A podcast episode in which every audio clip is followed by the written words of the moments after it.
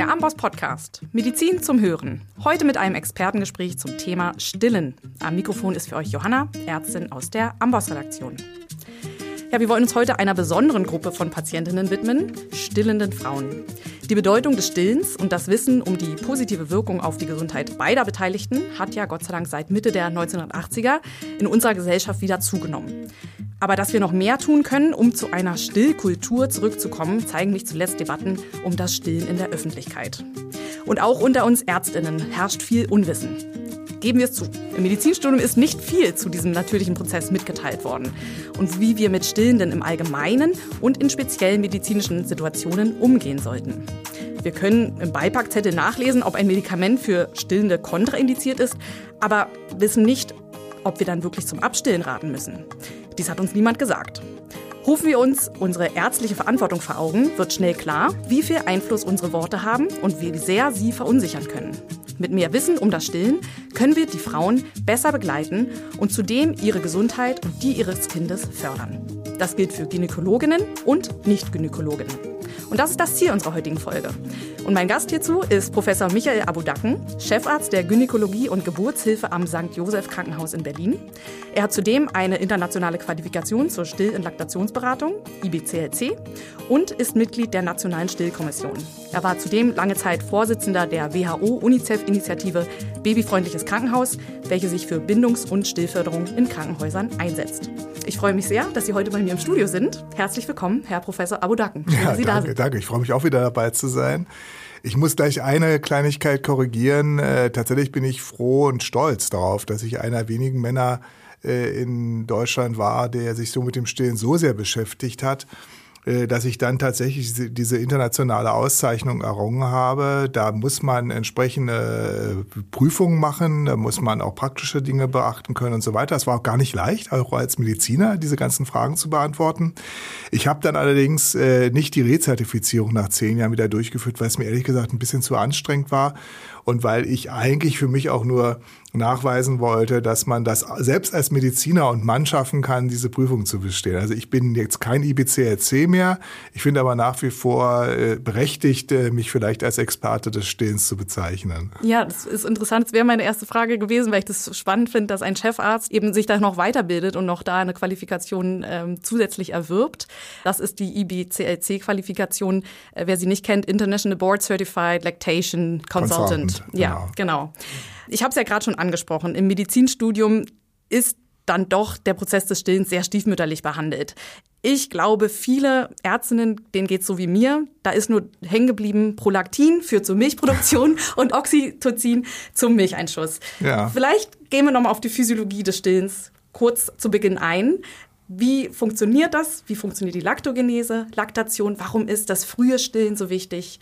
Also erstmal Kompliment, Sie haben völlig recht. Äh, tatsächlich weder im Medizinstudium noch in der Ausbildung, nachher zur Facharztausbildung äh, für Frauenärztinnen oder auch zur Kinderärztin äh, spielt das leider die Rolle, die wir heute erwarten würden. Und wir sind durchaus dabei, an dem Punkt auch zu schrauben und zum Beispiel die Lehrinhalte an Universitäten zu beeinflussen oder auch in Facharztweiterbildung zu sagen, dies ist ein Thema, mit dem wir uns auskennen sollten. Ich wollte auch sehr zu ermuntern, äh, weil die Frauen in ihrer Not und ihrer Sorge sich gerne auch an uns Ärztinnen wenden möchte. Und wir sollten zusehen, dass wir dieses Feld nicht nur den Berufsgruppen überlassen, die natürlich primär zuständig sind, nämlich die Hebammen und die Kinderkrankenschwestern, Krankenschwestern äh, oder eben Laktationsberaterinnen, äh, die natürlich spezialisiert sind auf das Stillen. Ja, also wie geht's los mit dem Stillen? Es geht eigentlich lange vor der Schwangerschaft los, indem eben äh, über äh, die Fettbildung, Östrogenbildung in der Menarche, also in der Zeit, wo die Brustentwicklung da ist, die ersten wesentlichen Anlagen gebildet werden in der weiblichen Brust, die sich eben unter den Östrogeneinfluss dann also in der Pubertät eben als erstes Zeichen auch verändert. Das haben wir alle noch gelernt. Da gibt es dann diese entsprechenden Tafeln, die wir alle kennen, wo man nachschauen kann, was ist jetzt die normale Brustentwicklung. Und wir sehen eben heute, äh, das macht mir zum Teil auch große Sorge, dass eben Mädchen ähm, in diesen frühen Phasen, wo die Fettbildung insgesamt halt wichtig ist, um dann die Östrogene zu aktivieren, nicht so selten in eine Phase geraten, wo sie sehr schlank sein wollen. Und dann ist das nächste Schönheitsideal, äh, dass man nicht nur sehr schlank sein möchte, sondern auch gleichzeitig möglichst große Brüste haben will. Und das führt dann dazu, dass dann in der Pubertät oder quasi noch in der Pubertät meinetwegen zum Abitur dann irgendwelche Silikonbrüste geschenkt werden, die natürlich alle mit dem Stillen trotzdem vereinbar sind, aber da wird einem erst einmal bewusst, an welcher Stelle es eigentlich losgeht. Dann gibt es die zweite Phase, in der Schwangerschaft, wo viele Frauen auch merken, dass die, das Brustwachstum plötzlich ein Thema ist. Also sie merken, dass die Brüste spannen, dass die größer werden in dieser Phase. Deshalb, weil eben wiederum über Östrogen äh, die Anlagen in der Brust äh, sich so verändern, dass eben überhaupt die äh, Möglichkeit gegeben wird, dann später die Milch zu produzieren. Und in diesem äh, Brustgewebe befindet sich eben neben Fett- und Bindegewebsstrukturen äh, letztendlich eine Struktur, die äh, Sekrete bilden kann. Und diese Sekretbildung wird dann im Laufe der Schwangerschaft weiter gefördert.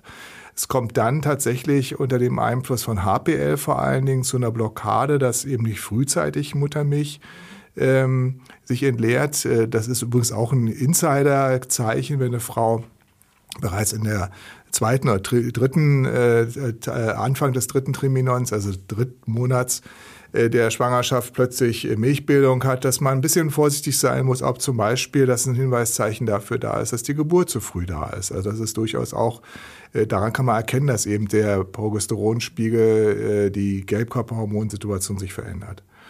Dann kommt es zur Geburt des Kindes, das freudige Ereignis. Äh, nach dem freudigen Ereignis des, der Geburt des Kindes kommt es zur Geburt des Mutterkuchens und mit Geburt des Mutterkuchens verschwindet eines dieser Haupthormone, eben dieses Gelbkörperhormon HPL, durch den Mutterkuchen.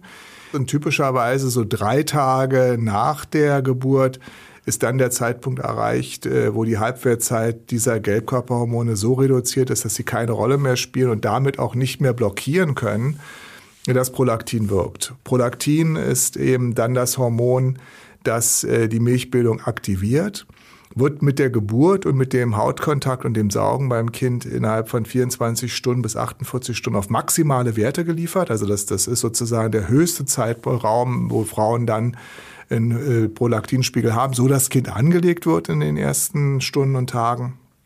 Und über diese Prolaktinbildung kommt es zu einer verstärkten Durchblutung der Brust, Abfall der Gestagene, wie gesagt, macht diese Bindung möglich. Und äh, mit der Durchblutung kommt es dann zur Bildung dieses Sekrets in den Acini, also in diesen kleinen, kleinen äh, Anteilen, die eben in dem Brustdrüsengewebe drin sind. Und darüber wird die Milchbildung gefördert. Das kann man ganz bestimmt auf Amboss sich anschauen, die Fall. Bilder dazu und ja. die Hormone und wie das dann aussieht, weil ich habe es ja versucht vorzutanzen, aber ohne mit Händen und Füßen und nur per Stimme. Ich hoffe, Sie haben verstanden ungefähr, um was es da geht. Ist ganz neu, ne? ohne ähm, den Zeichenblock. Genau. Sie haben ja auch gerade gesagt, innerhalb der ersten 24 Stunden anlegen, erfördert das die äh, Prolaktinspitzen, die ja dann nie wieder so hoch sind wie zu ja. diesem Zeitpunkt nach der Geburt. Warum wir auch Müttern, die von Anfang an sagen, ich möchte mit Flasche ernähren, raten, zumindest am Anfang anzulegen. Weil wir da, Sie haben ja gesagt, nach drei Tagen kommt erst die richtige reife Milch, noch das Kolostrum haben, die neugeborenen Milch. Ja. Vielleicht können Sie noch mal auf die Milchzusammensetzung dieser ja. speziellen Milch genau. eingehen. Also ich würde gerne das Bild Mutter möchte Flasche geben loswerden, weil Flasche geben ist ja einfach nur eine, eine Art, Flüssigkeiten zuzuführen. Da könnte ja auch Muttermilch drin sein. Also Frauen, die nicht stillen wollen, die ihre, ihre eigene Milch dem Kind nicht geben wollen, den raten wir trotzdem, äh, das äh, Kolostrum zu verfüttern, also das Kind an die Brust zu lassen. Und zwar deshalb, weil in diesem Kolostrum ganz hohe Immunkörper drin sind, die tatsächlich ganz aktiv das Kind schützen. Auf der einen Seite auf der anderen Seite auch in dem Brustdrüsengewebe Substanzen freigesetzt werden, die dem Kind ja Wohlwollen geben, gute Temperaturregulation möglich machen und so weiter. Und natürlich der Hautkontakt als solches für Mutter und Kind, was Bindung angeht, ein ganz wesentlicher Faktor ist. Der Clou ist, dass wenn die Frau äh, direkt nach der Geburt ihr Kind anlegt, zwar diese Prolaktinspitzen entstehen und die dann später dazu führen, dass die Milchbildung richtig in Gang kommt. Die ist aber nicht so entscheidend, wenn eine Frau nicht stillen möchte. Sie verschlechtert quasi nicht ihre Situation des Abstillens. Das ist ja, wovor die Frauen dann Angst haben, dass die Brust dann irgendwie doll wehtut, äh, doll anschwillt und so weiter. Nein. äh, wenn man danach die Brust in Ruhe lässt, kühlt und so weiter, äh, wird die weitere Milchbildung nicht da sein. Umgekehrt ist aber ein Problem, wenn innerhalb von 24 bis 48 Stunden, also nicht unmittelbar nach der Geburt, eben das Kind nicht angelegt wird und nicht saugt, dann haben sie eben diese fehlenden hohen Prolaktinspitzen über 24 bis 48 Stunden und die führen dazu, dass die Milchbildung dann eben nicht so aktiviert werden kann, also die, also die eigentliche Milchbildung. Wir unterscheiden da in, in verschiedene Phasen der Laktation letztendlich. Nämlich die erste Phase habe ich jetzt beschrieben, äh, das Anatomische im Grunde genommen und das, was sozusagen physiologisch vorbereitet wird. Und dann gibt es die nächste Phase, in dem eben durch das Anlegen die Muttermilchbildung angeregt wird. Und die dritte Phase ist die eigentlich spätere Phase, dass Mutter und Kind so im Einklang sind, dass die Produktion der Muttermilch so passiert, dass tatsächlich nach Bedarf gestillt werden kann. Wir haben früher mal geglaubt, es gäbe irgendwelche Tanks in der Brust, in dem sozusagen die Muttermilch hineinfließen, dann muss es abgetrunken werden. Wir wissen heute, dass das nicht besteht, sondern dass wirklich nach Bedarf geliefert wird, also ähnlich wie in der Autoindustrie oder überhaupt. Das heißt, das Kind, das Flüssigkeit braucht, die Muttermilch braucht, äh, wird durch das Anlegen erreichen, dass die Muttermilch produziert wird. Wenn es nicht mehr trinkt, staut sich das zurück und es wird nicht produziert. Und in diesem Einklang entsteht dann dann die Situation, dass das Kind dann eben genug Muttermilch pro Tag bekommt, was ja so in der Menge zwischen 600 und 900 Milliliter und mehr sein können, je nach Bedarf des Kindes halt. Ja, und da ist wahrscheinlich auch wichtig, die Aufklärungsfunktion von Ärztinnen vorher, vielleicht schon vor der Geburt und dann Hebammen bei der Geburt, auch Ärztinnen bei der Geburt, auch zu sagen, dass eben das Stillen nach Bedarf wirklich auch äh, physiologisch so vorgesehen ist und nicht nach Uhr ja. und vier, vier Stunden abzuwarten, dass das sowohl für den, das ja. Baby viel besser ist, als auch für den eigenen Körper, weil sie sagen, dann steigt ja sonst das Risiko eines Milchstaus und genau. weiter. Ja, diese vier Stunden Geschichte, das, das finde ich immer ganz spannend. Ich und zwar insgesamt als Mediziner Mediziner, äh, weil man daran ganz schön in der Historie sehen kann, was Medizin oder was Wissenschaft manchmal macht. Die vier Stunden sind entstanden, weil in der Renaissance äh, in Frankreich auch die Adligen plötzlich dann sagten, wir möchten gern unsere eigenen Kinder wieder stillen. Das war vorher ganz unüblich. Da gab es dann eben die Ammen, also Frauen, die Kinder bekommen haben, die für die Adligen gestillt haben. Ähm, und das wurde dann romantisiert wieder und klargestellt, nee, die eigene Mutter soll es sein. Dann war die Adlige aber plötzlich in der Situation, dass sie mit ihren sonstigen Verpflichtungen nicht mehr hinkam. Und also vielleicht ein bisschen wie heute auch die Berufstätigkeiten und so weiter, wo wir ja auch möglich machen wollen, dass die stillen können. Und dann hat äh, irgendein schlauer Mensch gesagt, na dann alle vier Stunden, dann können wir das gut takten. Und dann ist dahinter plötzlich Wissenschaft entstanden. dass man sagte, ja, wenn man die Muttermilch zu früh, die neue auf die alte tut, dann vergärt die im Bauch und dann haben die Kinder Krämpfe. Also es gab ganz viel Unsinn, äh, der überhaupt nicht nachweisbar ist. Es ist tatsächlich so, dass die, die, die am besten ist, dass das Kind den Bedarf regelt und die Kinder werden auch dadurch nicht verwöhnt. Das ist am Anfang sehr, sehr anstrengend. Das gebe ich zu. Ich, also ich, erstmal habe ich es auch selbst natürlich erlebt beim eigenen Kind, äh, aber auch häufig genug natürlich gesehen. Äh, es ist faszinierend, wie Frauen mit welcher Fröhlichkeit, Gleichgültigkeit und wirklich strahlenden Augen Frauen in, in den ersten Nächten auch erzählen, äh, wie toll das ist, dieses Kind jetzt zu haben und zu stillen. Wenn man dann fragt morgens bei der Visite, gerade im Krankenhaus, na, wie oft lang haben sie denn geschlafen? Also zwei Stunden. Ähm, aber ein Strahlen dabei, weil eben glücklicherweise zusätzlich zu den Prolaktin, was ja auch eine gewisse beruhigende familienbindende Struktur hat, Oxytocin äh, ausgeschüttet wird, was eben für die Kontraktion letztendlich wichtig ist, also die eigentliche Pro die, das hinaus Drücken der Muttermilch aus der Brust. Und Oxytocin, das wissen wir alle, ist ein Hormon, was eben sehr zufrieden macht, was ja auch beim Sex eine Rolle spielt, was eben bei der Geburt selbst eine Rolle spielt. Und äh, die Frauen haben tatsächlich ein großes Glücksgefühl durch Oxytocin. Das macht eine sehr große Zufriedenheit, macht auch ein bisschen vergesslich. Das ist die nächste Herausforderung für uns alle, die mit Frauen im Wochenbett zu tun haben dass die sich nicht unbedingt die Sachen merken. Also die muss man häufig wiederholt sagen und liebevoll darauf eingehen und dann geht das meistens. Wir springen mal an, ans Ende, nur vom physiologischen oder anatomischen Aspekt. Wie verändert sich dann das Drüsengewebe dann mit der Zeit, die eine Mutter stillt, gerade betreffend das Abstillen? Also mhm. bleibt das Drüsengewebe jetzt bis zu dem Zeitpunkt, wo da die Mutter gar nicht mehr stillt, gleich oder gibt es da schon dann irgendwie auch eine Veränderung? Und wie verhält es sich langsames, allmähliches versus abruptes Abstillen? Mhm. Also sie, äh, bei mir klingeln da die, die, die, äh, oder läuten die Glocken, weil ich, äh, mit der Fragestellung der Brustveränderung eher immer wieder mal konfrontiert wurde von Frauen, die Angst haben, dass quasi ihre schönen Brüste sich verändern. Und gerade wenn ich, wir haben ja vorhin den Brustaufbau als Thema besprochen, es gibt natürlich auch Frauen, äh, die zum Beispiel eine Reduktionsplastik hatten, also eine, eine Reduzierung des Brustdrüsengewebes, weil es einfach Rückenbeschwerden gemacht hat, zu groß war und so weiter. Äh, und äh, die oder auch andere Frauen oder auch Männer haben manchmal das Gefühl, meine Frau soll möglichst nicht stillen, weil die schöne Brust gehört ja irgendwie mir und äh, ist ein Sexualsymbol und ist für uns wichtig in der Sexualität oder wie auch immer. Also wer, wer um seine Brustform Angst hat, darf nicht schwanger werden.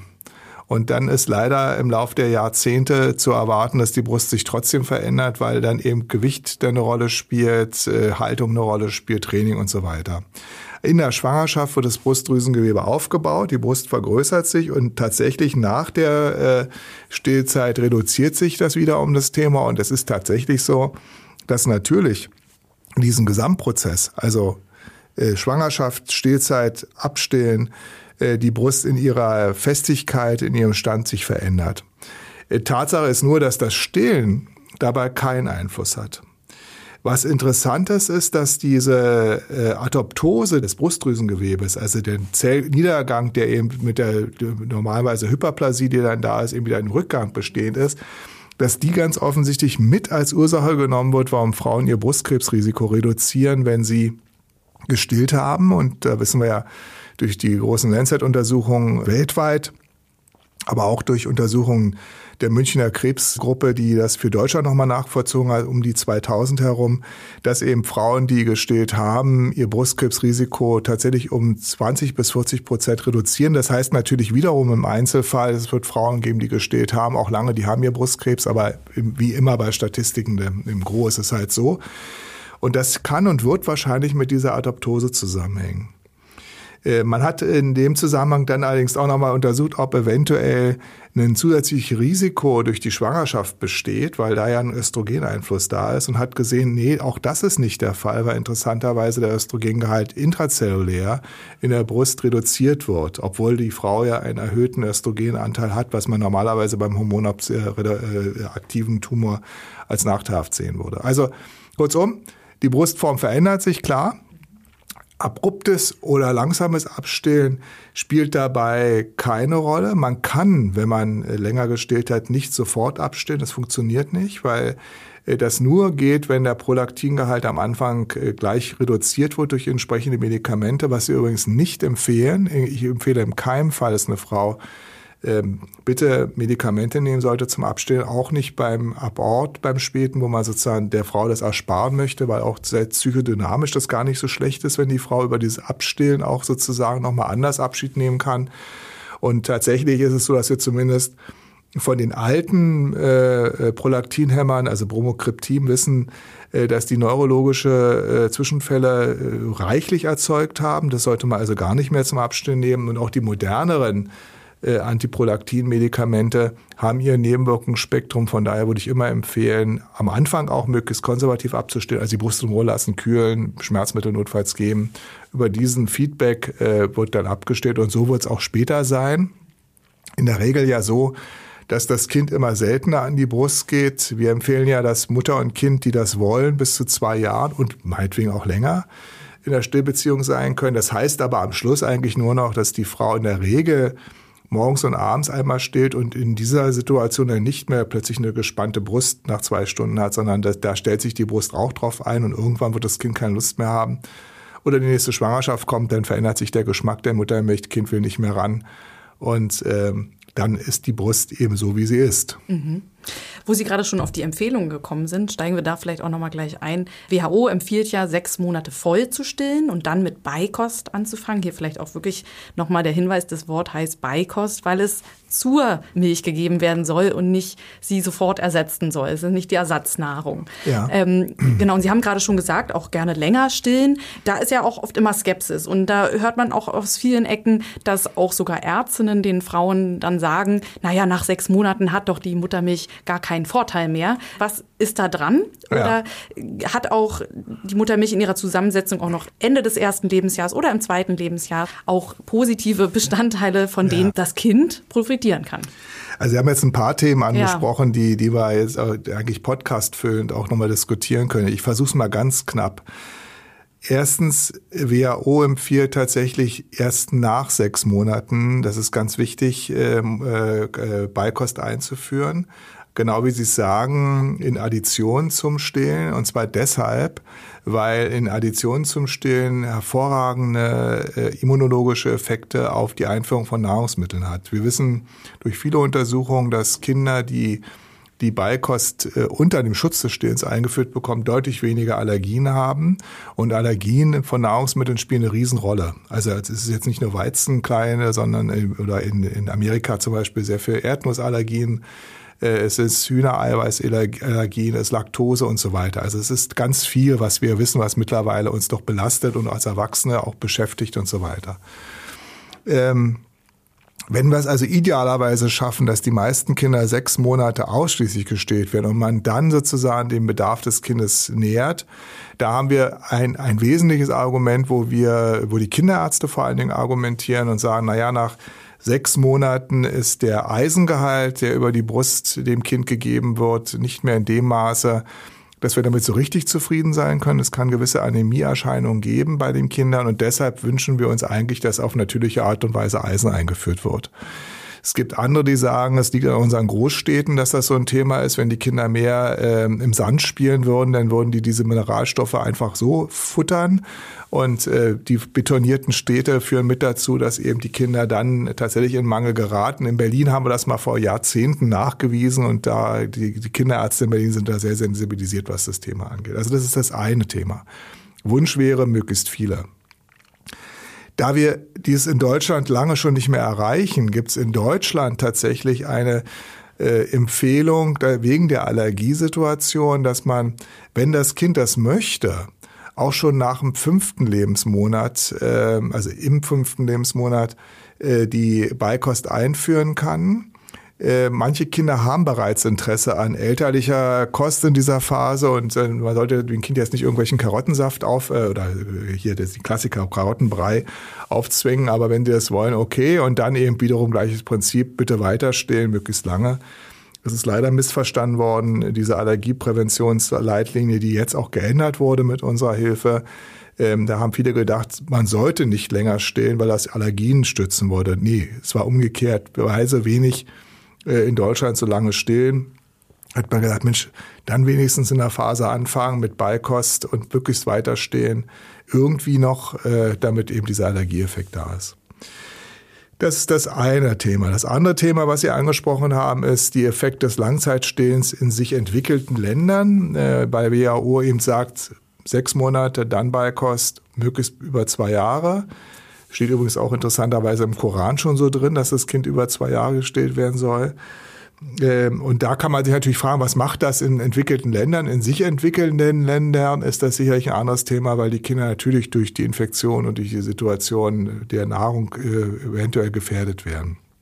Und es ist tatsächlich so, dass es ein großes Werk der WHO gibt und das kann man auch im Netz äh, kostenfrei abrufen wo diese Langzeiteffekte dargestellt werden. Und wir sehen das auch in entwickelten Ländern, also Deutschland und Europa und wie auch immer, ähm, wir einen hohen immunologischen Effekt haben. Es gibt in der Muttermilch, und das ist interessant, auch gerade wieder im Langzeitstillen, also Kinder, die über ein Jahr gestillt werden, da verändert sich die Muttermilch ähnlich wie im Kolostrum sieht es dann wieder aus und die immunologischen Effekte nehmen zu. Das heißt, die, Mutter gibt Antikörper über die Muttermilch ab, zum Beispiel bei Covid jetzt. Wenn die Mutter geimpft ist, hat sie die Antikörper und die Anti oder wenn sie erkrankt war und gibt das darüber dem Kind weiter. Äh, die Energie ist eine andere für das Kind. Es ist halt nicht mehr diesen Ernährungsaspekt wie vorher, wo eben das sehr fein ausgetariert ist zwischen Proteinen, Fetten und so weiter, Mineralstoffen, sondern das hat einen stärker immunologischen Effekt. Äh, wir wissen, dass zum Beispiel Kinder, die geimpft werden, wir sind ja äh, auch als Stillbefürworter sehr fürs Impfen, äh, dass die viel bessere immunologische Reaktion haben, auch im Langzeitstillen. Das wissen wir schon aus schwedischen Untersuchungen aus den 90er Jahren. Wir wissen, dass für die Mutter der Effekt positiv ist, weil die lange, wenn die Stillzeit entsprechend lange gehalten wird. Wir wissen, dass das Energieverhalten und das äh, Diabetesrisiko für die Kinder reduziert wird. Also es gibt eine ganze Reihe bis hin zu äh, Krebserkrankungen bei den Kindern, von denen wir wissen, dass die immunologisch moduliert werden, weil eben über die Muttermilch auch Stammzellen weitergegeben werden. Und diese Stammzellen sind ja nun mal omnipotent, wie das alle von uns wissen. Das haben wir im Studium gelernt. Und die finden wir in der Muttermilch. Also Muttermilch ist ein unglaublich geiles Zeug. Das ist wirklich, wenn wir das hinkriegen würden, da bräuchten wir ja alle nicht beim Podcast zu sitzen und wir bräuchten nur noch in der Sonne und könnten Champagner trinken, Tag ein, Tag aus, weil das ist einfach der Hammer. Wenn man diese Substanz so produzieren könnte, das wäre super. Die Industrie kann es eben nicht. Die versuchen ja immer wieder auch die tollen Aspekte der Muttermilch zu adaptieren, äh, wie jetzt zum Beispiel als letzten Schrei die humanen Oligosaccharide, die eben beim Kind in der Muttermilch sehr speziell hergestellt werden. Viele hundert äh, unterschiedliche Oligosaccharide werden dort von der Muttermilch produziert, die in die Muttermilch übergehen und die im kindlichen Darm zum Beispiel verhindern, dass Viren übertreten, Bakterien übertreten, äh, immunologische Aspekte haben und so weiter. Industrie versucht jetzt einzelne von diesen Stoffen da reinzupacken und feiert sich dafür ganz großartig. Äh, wir haben noch keinen Nachweis, dass diese künstlichen tatsächlich diese immunologischen Effekte haben. Also Nachteile scheinen sie nicht zu haben, aber den, den großen Vorteil nicht. Und vor allen Dingen zeigt sich nochmal, dass das eben was Individuelles ist. Das ist schon wunderbar, wie die Mutter auf die Situation des Kindes sich einstellt, wie wenn die Mutter krank ist, sich auch die HMOs sich verändern. Aber das ist schon eine unglaubliche Substanz als Probiotikum, also als äh, Substanz, die eben damit in Kombination mit anderen Dingen eben gewisse Effekte am Darm und des Kindes aktivieren.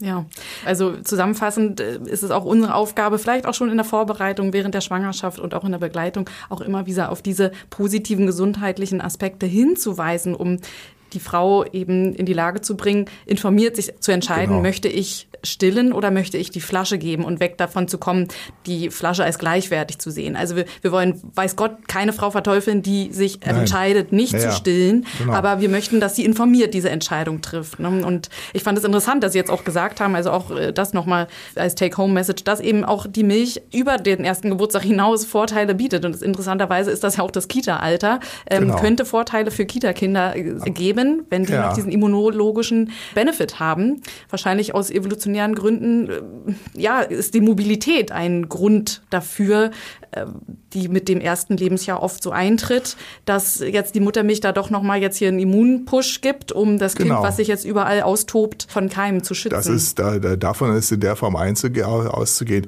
Ja, ich finde es schön, dass Sie immer wieder nochmal auf die ärztliche Rolle oder, oder der Ärztinnen darauf hinweisen. Ähm, ich möchte das gern bestärken. Und zwar will ich vor allen Dingen ein Thema raus haben, was Sie gerade wieder angetatscht haben nämlich der, der freie Wille der Frauen. Äh, das wird ja häufig so als ideologisiert und man zwingt die Frauen zu irgendwas dargestellt. Und ich finde den Dreh, den Sie gerade dargestellt haben, ganz toll. Mir ist es übrigens auch als schon begeisterter für Still- und Stillfragen das erste Mal so gegangen, als ich damals nach Grenzöffnung ähm, äh, tatsächlich äh, Kolleginnen in Leipzig erlebt habe, die dort in, äh, in der DDR gab es sehr viele Muttermilch-Sammelstellen, wo eben Muttermilch verteilt wurde. Und ehrlich gesagt bin ich da als Ola Wessi hin, habe einen Vortrag gehalten, habe gedacht, also so ein Schwachsinn. Wir, wir haben ja zum Glück die gute Industrie, die haben bestimmt der DDR nicht Muttermilch herstellen können, also, also Ersatzprodukte. Und habe dann so saß da so und dachte, äh, eigentlich komisch, ja. Die WHO sagt natürlich auch, als erstes Muttermilch, als zweites Frauenmilch, also von anderen Müttern quasi gewonnene Milch und als drittes erste Variante die äh, Formularnahrung. Und äh, trotzdem war ich in dem Augenblick, wenn, wenn man mir jetzt gesagt hätte, willst du jetzt ein Glas von Muttermilch trinken? Oder soll ich dir mal mit so einem Klacken diese kleinen Fläschchen aufmachen, dieses Gefühl, was Frisches aufgemacht ist, da hätte ich sofort diese Flasche, ich hätte nie und nimmer diese andere Brühe haben wollen. Obwohl natürlich klar ist, dass in der Muttermilch ganz andere Substanzen drin sind. Das ist uns wirklich, das war für, auch für mich ein Prozess. Und ich kann nur dazu auffallen, ich finde, dass wir immer als Ärztinnen sehr genau darauf achten müssen im Sinne der Partizipation, was möchte mein Gegenüber? Wie kann ich die Laien, äh, die Spezialistin für sich selbst, aber die eben vielleicht medizinisch Laien ist, äh, mitnehmen in bestimmten Fragen? Und da würde ich immer von meiner eigenen Haltung erstmal ausgehen. Ich muss mir Literatur besorgen, um sozusagen zu werten. Und dann kann ich sozusagen nach dieser Wertung versuchen, das in Laiensprache so darzustellen. Und dann entscheiden die sich frei und können sich da oder dafür entscheiden. Und man wird immer die Patientin natürlich gleich gut behandeln, oder den, in Fall die Frau, weil sie ja meistens dann keine Patientin ist diesen ganzen Kopf, den man sich dazu macht beim Stillen, wie sehr dürfen wir beraten, wie sehr dürfen wir beeinflussen, würden wir uns nie und nimmer machen, wenn es um die Beratung eines Herzinfarktpatienten geht und Rauchen zum Beispiel oder wenn es meinetwegen äh, um die Sachertorte geht bei der Diabetikerin. Da würden wir mit Nachdruck sagen, natürlich können Sie rauchen weiter.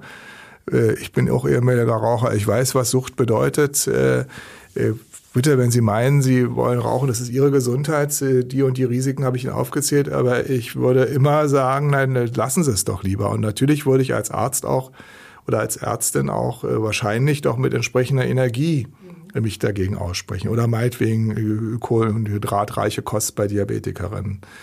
Ähm, das gleiche Selbstverständnis würde ich mir für die Muttermilchernährung wünschen. Also äh, wirklich sozusagen, dass wir Fachleute sind, Frauen zu unterstützen, die das gerne wollen. Das ist sozusagen ein weiteres Thema für einen weiteren Podcast vielleicht. Was können wir tun bei Problemen? Wie können wir da unterstützen? Was ist unsere ärztliche Aufgabe? Aber genau wie Sie es sagen, im gesundheitlichen Aspekt, also wir haben mit der Muttermilchernährung ein derartiges äh, Fund in der Hand, um Mutter- und Kindergesundheit, damit auch gesellschaftliche Thematiken äh, zu beeinflussen. Wenn wir diese Dimension erreichen würden in anderen Fragestellungen unserer, äh, unserer Kultur, äh, würden wir sehr teure Medikamente verkaufen können. Daher die Effekte sind viel marginaler, zum Beispiel bei Krebsmedikamenten, als die Effekte des Stillens. Und ähm, darum mein, wirklich mein Appell, äh, informieren Sie sich selbst gut, werden Sie sich selbst darüber klar, welche gesundheitlichen Effekte da ist. Und dann muss man natürlich eine Sprache finden, wo Frauen sich mitgenommen fühlen. Es darf nicht so sein, dass man sagt, sie sind blöd, weil sie nicht stillen, ich schmeiße sie aus meiner Praxis raus oder wie auch immer. Ich bin aber sicher, es gibt bestimmt Kardiologen, die Menschen aus der Praxis rausschmeißen und nicht weiter behandeln, die weiter rauchen zum Beispiel. Also das ist wirklich ein heikles Thema, aber Sie haben es auch wieder gebracht. Man hat immer das Gefühl, wenn man da missionierend ist, dass man missionierend ist und dass es ja eigentlich nicht erheblich ist, ob die Frau steht oder nicht steht. Nee, das stimmt nicht. Auch in unserer Gesellschaft ist es erheblich. Und darum ist es zumindest wichtig, dass wir gut uns damit auskennen, wie können wir es fördern, wie können wir es unterstützen. Jetzt nochmal zwei, drei kurze Tipps für die Klinik im Alltag. Sorgen Sie dafür, dass der Hautkontakt nach der Geburt äh, eingehalten wird, dass die Frau und das Kind nicht gestört werden. Es gibt kaum medizinische Gründe, am Anfang das Kind aus dem Hautkontakt wegzunehmen. Selbst beim Kaiserschnitt finde ich es extrem wichtig, dass die Kinder ganz schnell äh, in Hautkontakt geraten. Auch das wissen wir durch viele Studien, dass das einen wesentlichen Effekt hat für den Stillbeginn. Zweiter Tipp, trennen Sie Mutter und Kind nicht auf normalen Stationen. Es ist keine Serviceleistung, wenn man nachts das Kind wegnimmt. Dieses alte System, was hoffentlich heute nirgends mehr vorhanden ist, aber vielleicht gibt es das doch noch irgendwo. Kinder, die nicht bei der Mutter sind, äh, sind letztendlich deshalb nicht bei der Mutter, weil irgendwas ist, dass die Kinderärztinnen oder die entsprechenden Pflegenden gucken müssen. Und auch da kann man für sorgen, dass die Mutter bei den Kindern bleibt. Wir haben bei uns ja zum Beispiel in unserer Neonatologie auf der Intensivstation diverse Familienzimmer, wo die mit ihren Neugeborenen zusammen in dem Zimmer wohnen, manchmal ja auch für Wochen bei Frühgeburtlichkeit. Das sind entscheidende Schritte, um das Stillen zu fördern. Und wir werden als Qualität drauf gucken. Ich bin ja auch im Ecotic unterwegs und äh, wir haben als Qualitätsmarker durchaus vor, wir messen das jetzt schon äh, von der Geburtshilfe, es wird jetzt in den nächsten Levels ausgerollt, dass wir gucken, wie wird, in welchem Ernährungszustand wird ein Kind aus der Geburtshilfe entlassen. Und der nächste Schritt wird sein, wird ein Kind stillend oder mit Muttermilch ernährt auch aus der Neonatologie entlassen weil wir fest der Überzeugung sind, dass das ein Qualitätsmerkmal ist für eine Organisationsstruktur wie Krankenhaus und auch Neonatologie, weil eben die gesundheitlichen Effekte so gewaltig sind. Auf jeden Fall. Ich will nochmal darauf eingehen, wenn Sie sagen, dieses Missionieren, wir wollen nicht missionieren, aber sollten ja fördern, dass Frauen mehr stillen, weil einfach die Vorteile klar sind, auch gesamtgesellschaftlich, auch ökonomisch, kann ja. man alles nachlesen. Auch andersrum finde ich aber auch die ärztliche Rolle sehr wichtig und da vergessen viele, wie groß ihr Einfluss ist, dass sie auch Frauen, die stillen wollen, die jetzt auf Stillschwierigkeiten stoßen oder vielleicht eine Therapie ähm, eingeleitet werden muss, eine OP durchgeführt werden muss, dass die so schnell verunsichert werden durch Ärzte, die aus Unwissen oder vielleicht aus Überforderung auch diese Stillschwierigkeiten zu lösen, einfach schnell zum Abstillen raten. Mhm. Und ähm, vielleicht verwenden wir darauf noch mal ein paar Worte, dass es im Fazit selten Situationen gibt, genau. wo man nun wirklich aufhören muss zum Stillen Richtig. und ähm, als Schritt davor, wenn es wirklich schlimm kommt, auch eine Stillpause eine Option ist oder eben auch erstmal diese Stillschwierigkeiten behoben ja. werden können. Vielleicht dazu noch etwas.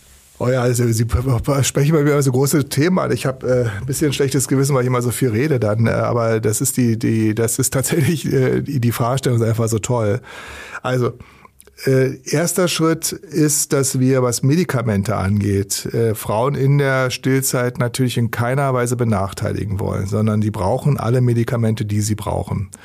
Wie immer im Leben einer Ärztin ist es so, dass sie sich überlegen müssen, ob sie eine Indikation haben, um zu therapieren. Wer ohne Indikation therapiert, der ist einfach schlecht.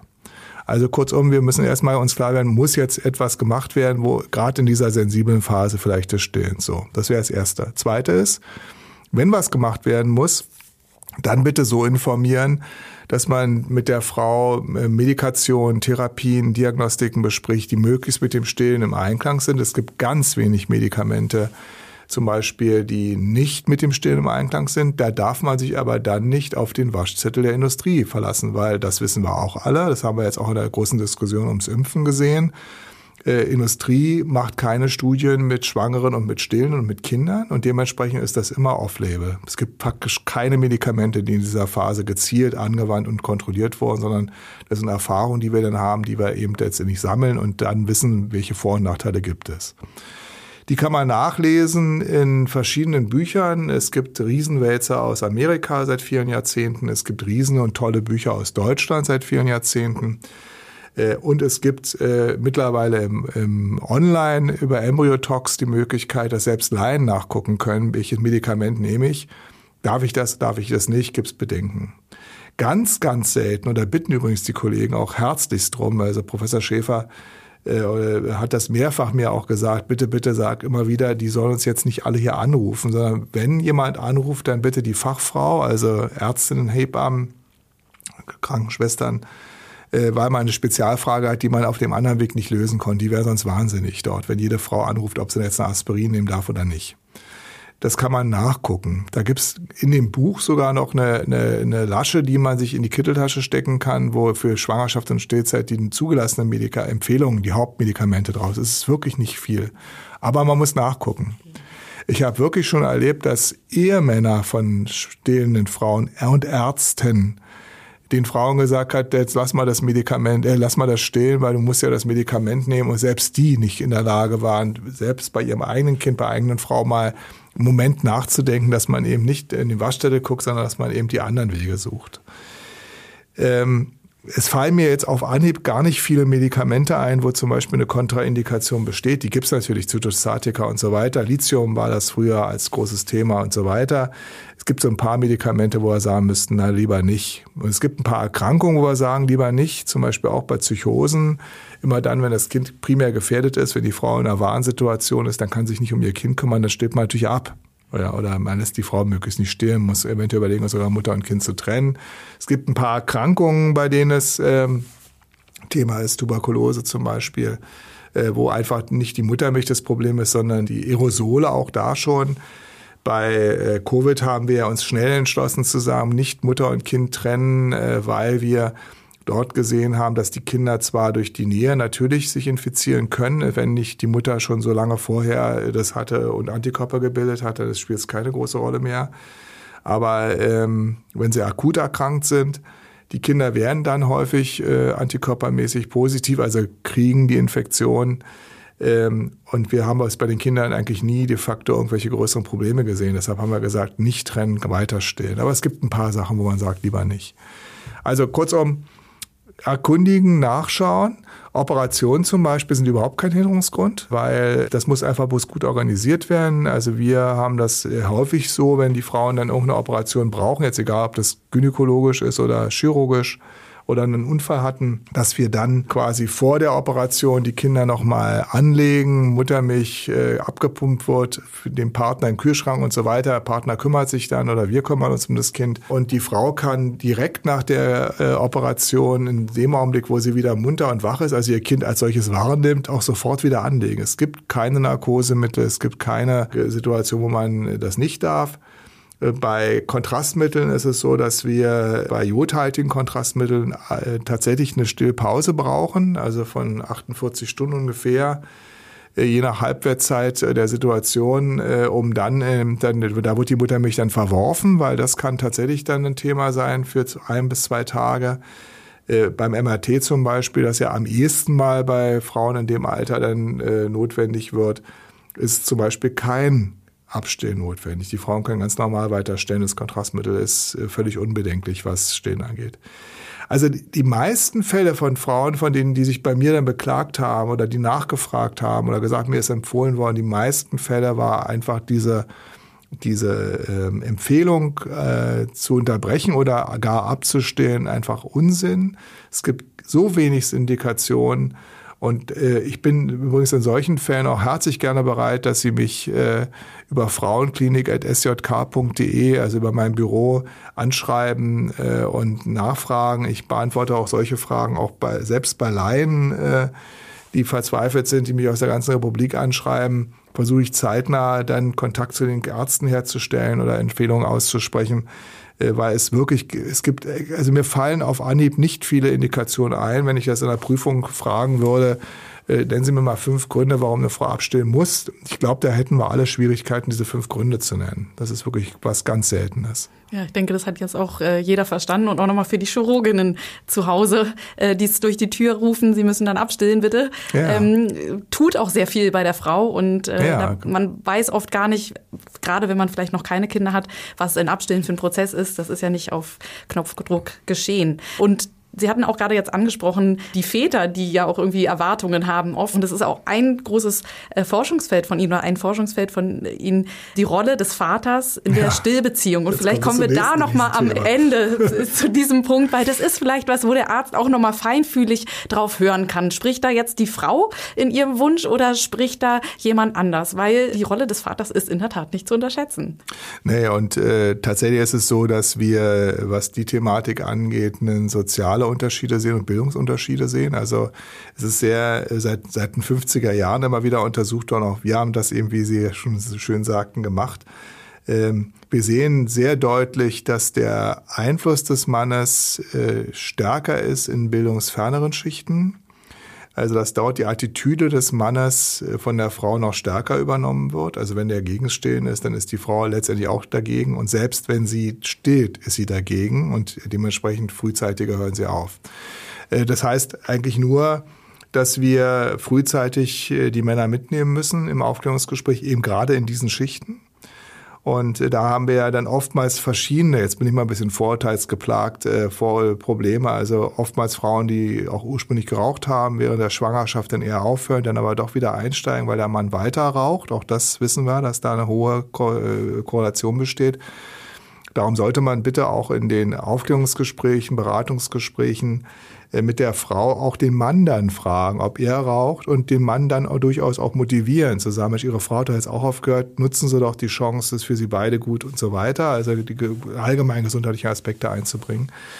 Ähm, wir haben das national ganz schön, glaube ich, hingekriegt. Es gibt äh, sehr nette Flyer, äh, die man über das Netzwerk der jungen Familien abrufen kann, wo sehr gezielt mit ganz einfachen Möglichkeiten, zum Teil sehr plakativ, sehr witzig gemacht, ähm, die Männer auch mitgenommen werden. Also da versuchen wir gerade in diesem Bereich, es gibt einen großen Forschungsbereich auch im, im Netzwerk und äh, auch bei uns in der Nationalen Stillkommission, die diese sogenannten vulnerablen Familien in, äh, in den Mittelpunkt zieht. Weil ehrlich gesagt, die Diskussion, die wir jetzt auch beide geführt haben, auch über wie lange und wie stillt man und so weiter, äh, die sind so ein bisschen im Elfenbeinturm, weil die Frauen, die so lange stillen, das sind oftmals Frauen wie Sie und ich, die einfach, denen es besser geht, die auf Gesundheit achten, die eben auch zum Biomarkt gehen und Geld investieren und so weiter. Ähm, die wird man nicht überzeugen müssen. Da können wir als Ärzte nur was falsch machen, indem wir denen medizinisch irgendwelchen Unsinn erzählen und dann nachher sagen sie, nun stehen sie mal ab oder füttern sie jetzt schon dazu oder sowas eben auch im letzten Jahr manchmal Thema war. Die eigentliche harte Knackgruppe haben wir nach wie vor in den, in diesen bildungsferneren Schichten. Und äh, die kriegen wir am besten mitgenommen in der Frühberatung, glaube ich. Weil da ist, es gibt, das haben wir auch untersucht, es gibt äh, eine Lebensphase in der, in der Phase eines Mannes, wo er sich plötzlich für gesundheitliche Aspekte interessiert. Diese sind eben äh, beim Mann interessanterweise im ersten Triminon, also ganz am Anfang, wenn die Frau kommt und sagt, dann fängt er plötzlich an und guckt sich im, im Supermarkt auch mal an, was da eigentlich an Scheiß drin ist in den Fertigprodukten, die sie kaufen. Und das ist dann nochmal ganz deutlich in der Wochenbettphase. Deshalb ist es aus meiner Sicht auch so toll, wenn man die Männer mit aufnimmt, also in sogenannten Familienzimmern und am Anfang auch durch unser Team trainiert.